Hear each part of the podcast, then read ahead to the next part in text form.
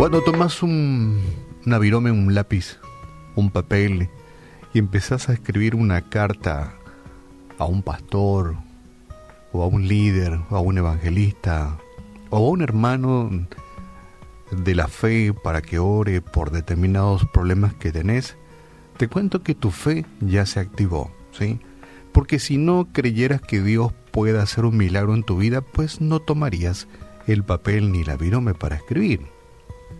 Bueno, esta era una, costumbre de décadas atrás, cuando a muchos evangelistas, pastores, eh, las personas tomaban un papel y, una virome un lápiz y escribía al líder, al pastor, al evangelista, para que ore por determinados problemas que, que tenía en la vida. Y yo pienso que cuando lo haces de esa forma, tu fe ya se ha activado, porque si no tuvieras fe, pues no escribirías la carta. Hoy día nuestros amigos toman el celular o su PC o su computadora y escriben una carta pidiendo que se oren por sus problemas y sus dificultades o por algún motivo en especial.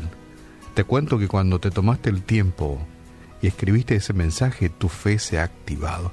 Y Dios lo sabe, Dios lo ve, Dios conoce. Y estaba leyendo y quiero dejarte la invitación por si tengas algo de tiempo para que leas el Salmo 38, un salmo escrito por David.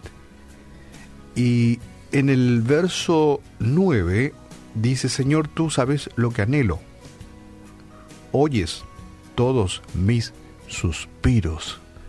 David decía y escribía que hasta cuando él suspiraba por, cuando tenemos problemas, suspiramos, nuestro pulmón, nuestras células necesitan más oxígenos por tal vez la ansiedad, el problema por el cual estamos atravesando y suspiramos. ¿Y sabes qué? Dios conoce hasta ese suspiro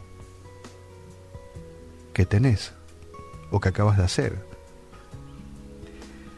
Te cuento una interesante historia de unas cartas el titular de un diario decía, se encontraron cartas para Dios que fueron lanzadas al mar. Esto ocurrió décadas atrás, ¿verdad? Porque hoy día ya no escribimos más cartas, no ponemos en sobres los papeles y le enviamos a, algún pastor o algún evangelista, ¿verdad? Pero eh, vale, vale la ilustración. Las cartas, unas 300 en total aproximadamente, enviadas a un pastor de Nueva Jersey, habían sido lanzadas al océano, la mayoría de ellas sin haber sido abiertas los sobres estaban cerrados. Hacía ya un tiempo que el pastor había fallecido. Es un misterio. Es un misterio cómo aparecieron las cartas flotando en el oleaje de las costas de Nueva Jersey. Las cartas iban dirigidas al pastor porque él había prometido orar por ellas. Algunas de las cartas eh, pedían cosas frívolas, otras fueron escritas por cónyuges, hijos o viudas estaban angustiados o angustiadas. En ellas vertían sus, sus corazones a Dios pidiendo ayuda para, para sus numerosas necesidades. El periodista concluyó que todas eran oraciones no contestadas. ¿Y sabes qué? No es así. No es así. Por más que estos sobres no fueron abiertas, el pastor no, no lo leyó porque ya había fallecido, no son oraciones no contestadas. Si las personas que escribieron dichas cartas clamaron a Dios, Él escuchó cada una de ellas. A veces oramos escribiendo.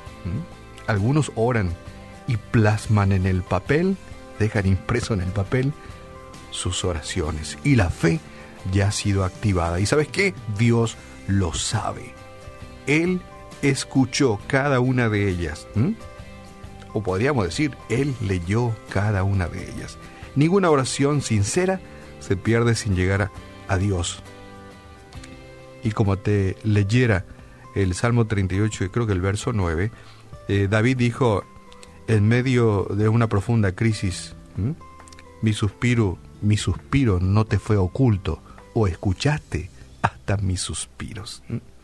David entendía que podemos echar todas nuestras preocupaciones sobre el Señor, aun cuando nadie más ore por nosotros. A veces ni siquiera es necesario que la persona a quien le enviaste el mensaje ore, porque tu fe se ha activado cuando tomaste, no sé, hoy día tu celular y escribiste con fe que oren por tu familia, que oren por ti, por un trabajo, por tu salud. ¿Sabes qué? Tu fe se ha activado y Dios ya leyó tu mensaje. Dios conoce tu corazón.